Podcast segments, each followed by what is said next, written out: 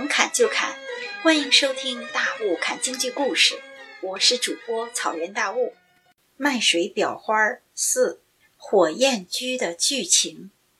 卖水这折戏的全本叫《火焰居》，作者为清朝中期陕西渭南剧作家李方贵，又被称为李十三。首先移植为秦腔搬上了舞台。火焰驹其实是一匹宝马，奔走时四蹄生火，在剧中有传信奔走之功。这出戏的剧情是这样的：话说北宋年间，北狄王带兵进犯边关，兵部尚书李寿李大人，他的长子李大公子奉朝廷之命，带兵马前去抵抗。这时候有奸臣就把粮草给扣住了，李大公子他的兵马被围困，然后呢，奸臣又诬告他说他叛国投敌了。朝廷呢，也就是皇上啦，不知道是哪个皇上，就偏听偏信，将李寿问罪，押入死牢，还把李家的家给抄了，把全家都赶出了汴梁。李老爷的二公子李延贵。小的时候，在苏州和礼部侍郎黄章之女黄桂英自幼定亲，所以全家就逃回了苏州去投靠未来的老丈人。没想到未来的老丈人黄大人见李家遭了厄运，不但不帮忙，还硬要退婚，不想受他们的牵连。李家二公子万般无奈，就靠着沿街卖水侍奉老母。古代是城里头没有自来水，井水也少，所以挑水的人要到泉边或者是河边去挑水，然后卖到城里。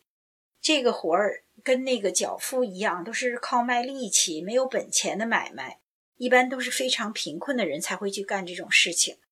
这个黄老爷说要退亲呐，但是黄小姐不愿意，她呢就跟父亲吵架。女儿就是发誓说的：“你不让我嫁给二公子，那我就谁都不嫁了。”你说吧，这青春期的小姑娘哈，真是不省心。我要是他妈，我也得退亲。第一，我不能让自己的闺女往火坑里推呀。要是你家养了十几年的嫩白菜，像王宝钏那样被薛平贵那样的渣男给拱了。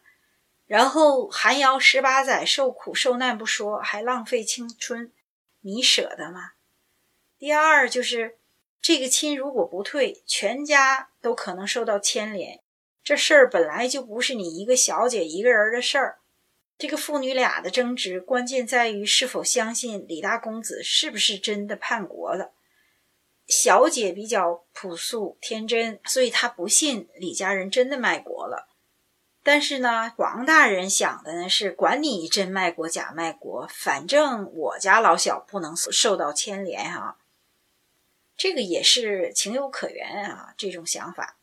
咱们现在回头说咱这故事哈，说一天李二公子就卖水，就路过了黄府的花园然后呢就被黄小姐的丫鬟梅英看见了，他就知道二公子每天都要从这个花园里经过。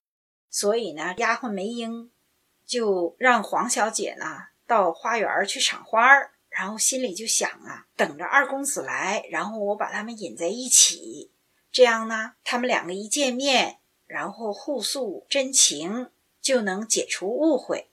结果呢，这小姐到花园里赏花的时候呢，等着就不耐烦了，然后这个丫鬟就想尽办法就拖住这个小姐。就开始唱的这一段，就是我们卖水的这一段，给他裱花名，为他解闷儿，然后等着二公子来。后来呢，两人见面之后呢，就约定当天晚上呢，啊，黄小姐会给二公子一些银钱帮助他。谁知这个时候就被一个皇家的仆人给听见了，然后就向黄老爷告发说二公子又勾引咱们小姐了。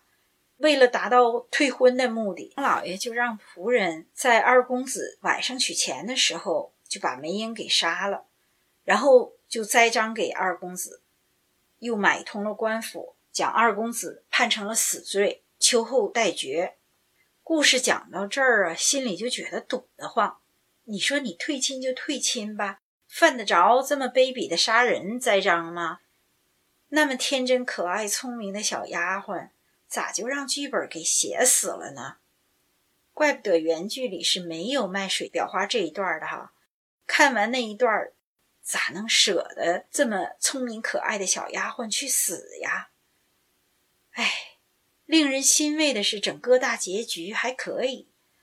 曾受过李老爷搭救过的马贩子商人，也是一个义士，得到了李二公子要秋后问斩这个事儿，然后就骑着千里马火焰驹飞奔到了边关去给大公子送信儿。